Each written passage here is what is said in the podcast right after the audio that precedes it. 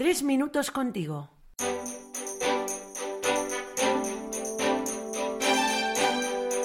Muy buenas, soy Luis, seminarista, y me alegra muchísimo compartir una vez más tres minutos contigo. Aunque ahora compartimos también la preocupación por el conflicto que se está desarrollando en Ucrania, por el cual rezamos intensamente. Personalmente, todo esto me lleva a agradecer la paz interior y exterior que experimento a cada rato, y de esto vamos a hablar con Isaí Zarza, historiador del arte. ¿Qué tal, Isaí? Con mucha paz, Luis, gracias. Maravilloso, Isaí.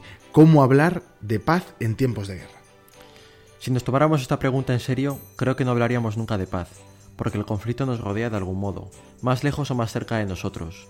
Por eso creo que tenemos que esforzarnos en buscar semillas de paz en todas partes, sabiendo sacar lo mejor de las situaciones adversas.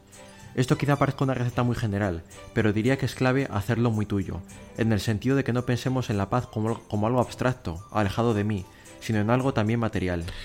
Qué profundo, ya sabes que uno de los mayores expertos en el tema es el padre Jacques Philippe. Él ofrecía como tú esta receta desde su experiencia. La paz es empeñarse en hacer bien lo del momento presente, sin preocuparse por lo que vendrá luego. Y entramos en el campo de la paz interior, que por cierto así se llama su libro. Y creo precisamente que esta es una de las señales más claras de que un deseo es de Dios, cuando descubres en él la paz. Estoy de acuerdo. Es más, pienso que donde dice Philippe, sin preocuparse, podría añadirse el discernimiento, elegir desde el diálogo con el Señor. Me ha gustado lo que has dicho, porque efectivamente creo que la paz y la alegría son hermanas, fruto de la relación con Dios. Y entonces, si ese es el secreto de la paz interior, ¿por qué existe la guerra exterior? ¿Cuáles son las causas que no haya paz entre las naciones? ¿Acaso se trata de la ambición humana o hay algo más? Mira, la Sagrada Escritura nos da algunas pistas, con una profundidad muy sencilla. Nos habla de la soberbia mediante el relato del Génesis, por ejemplo. Lo que vemos en este texto es también el endiosamiento, el peligro de querer ser Dios.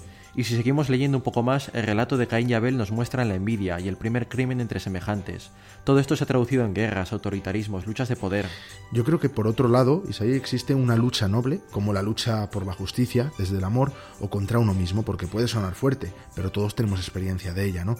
En las pequeñas realidades cotidianas, no escoger el mejor asiento, ser puntual, hacer un favor sin pedir nada a cambio. Creo que para esto tenemos a nuestro alcance las armas necesarias. Familiarizarnos con la palabra de Dios, la oración, la amistad. Diría que eso nos ayudará a superar cualquier polarización innecesaria, para cultivar todo aquello que nos acerca más a Dios y a los hermanos. Apartando todo lo que nos aparte de ellos, que bueno. Y así podremos favorecer la comunión, Isaí. Efectivamente, haciendo nuestro la deje franciscano. Haz de mí un instrumento de tu paz. Pues con eso nos vamos a quedar. Que seamos instrumento de lo alto para la paz interior y exterior del mundo.